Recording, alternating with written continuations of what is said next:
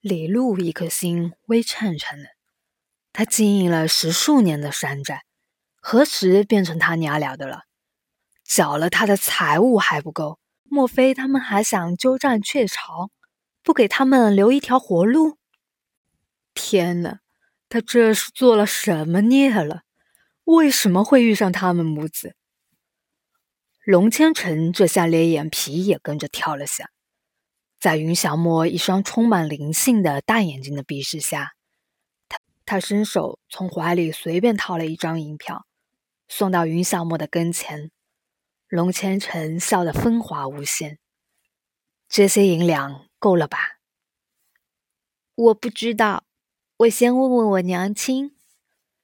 云小沫拿着一张一百两的银票，走到云溪跟前，恰好云溪蹲身在点算财物，他于是神秘兮兮的往周围瞄了瞄，凑近他的耳边，十分小声的嘀咕道：“娘亲，这位叔叔看起来很有钱，他随便掏了张银票就是一百两的，他的胸前鼓鼓的。”好像还有很多很多张银票。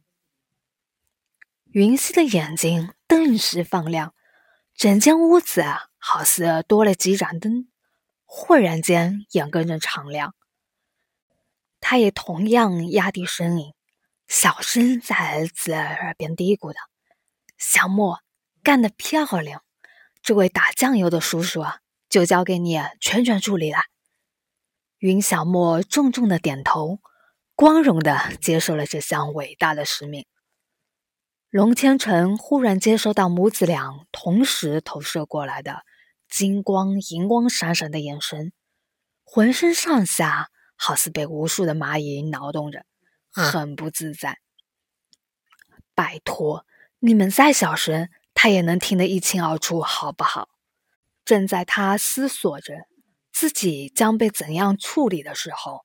云溪忽然站了起来，自上而下俯视着地上一众山贼，扬声道：“我们母子俩暂时会在你们这里借住几天，你们不必客气，把我们当自家人看待就成。平日里该干什么还干什么。”李璐只觉得天是一片灰暗的，天啊，地呀，请把两位祖宗请走吧。对了，这几日多派些人守住山路的要道。听闻南溪国的云老将军七十寿诞将近，南希国的皇帝特意为他操办了一场寿宴，广邀各国宾客。相信届时会有不少送礼之人从此必经之路通过。你们记住，寻常人等一律放过去，不得惊扰。一旦发现有钱人出现，立即向我汇报。这一次，我要带你们干一票大的，让你们见识见识什么才叫真正的山贼。所有的人只觉得眼前一阵晕眩，一大帮子的山贼，竟然要让一个女人来教他们如何当山贼，太好玩了！龙千成只觉得浑身上下热血沸腾，一股股兴奋劲儿往外冒。这一趟东陵之行。果然没有来错，在那个地方沉静无聊了这么多年，终于找到了好玩的事情了。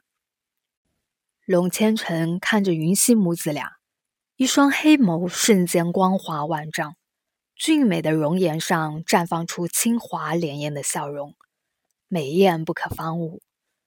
果然不出云溪所料，之后的几日里，一对接着一对的东陵国显贵携带重礼。自山道经过，云溪指挥着一干黑风寨的山贼们，一连干了几票大买卖。原本还处于受气状态中、萎靡不振的山贼们，一扫阴霾，精神振奋，一个个高呼着要誓死追随云娘子，打家劫舍，誓将山贼的最高境界发扬到底。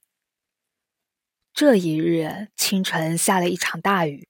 天气阴沉沉的，山贼们也跟着睡了个懒觉，直到太阳露出了头，他们才跟着迟迟起床，各就各位，继续进行他们的打劫事业。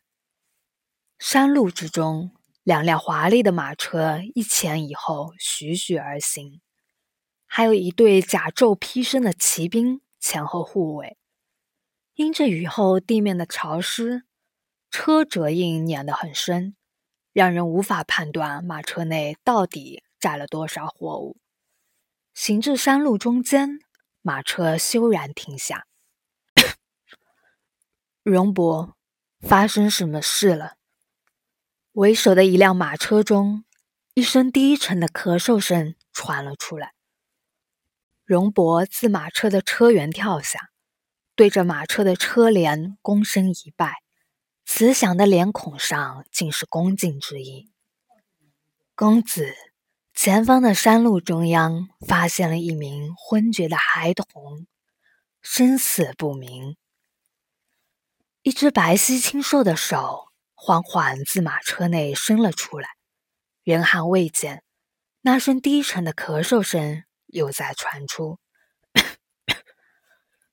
快去看看，人有没有事。荣伯转身方要上前，后面又传来公子低沉的嗓音：“小心些。”短短的三个字，荣伯便心中有了数。此处的地势险要，倘若有人设伏，那么他们一行人势必凶多吉少。更何况人烟稀少的山林之中。忽然出现一个孩童，其中定有蹊跷。不待荣伯走远，侍卫们早已将孩子抬进。荣伯引颈瞄了一眼，一下子就被孩子俊秀的面容给吸引住了。他年逾五十，大半生见过的孩子岂止数百，可还从未见过如此俊秀可爱的孩子。哪怕是公子小时候的模样，也要训他三分。如此可爱灵气的孩子，若是死了，着实可惜了。他伸手探了探孩子的鼻息，面部的表情顿时有了松动，长吁了一口气，回身禀报道：“公子，这孩子还有一口气，怕是饿昏了。”他注意到孩子身上褴褛的衣衫和杂乱的头发，像极了那些逃难的难民。马车的帘子掀开了一个角，露出一张略显惨白的病态的脸。他的眉眼淡淡，凤眸微微狭长，谈不上十分英俊，可是只要你看着他，就会自然而然。被他身上那股与生俱来的高洁清华的气质所深深吸引。他一身月白色的长袍，款式朴实，质地却是一等，穿在他的身上格外合身飘逸，不染成仙。把孩子抱过来，我看看。荣伯犹豫了下，自侍卫的手中。抱过孩子，小心地送入马车内。在见到孩子的瞬间，荣伯清晰的看到了公子平静无波的眼神之中闪过一道光泽。尽管转眼即逝，他还是真切地捕捉到了。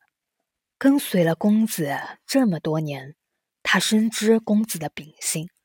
这世上已经很少有人和事能牵动公子的心绪了。或许这孩子和公子有缘，能开启公子紧闭多年的心扉。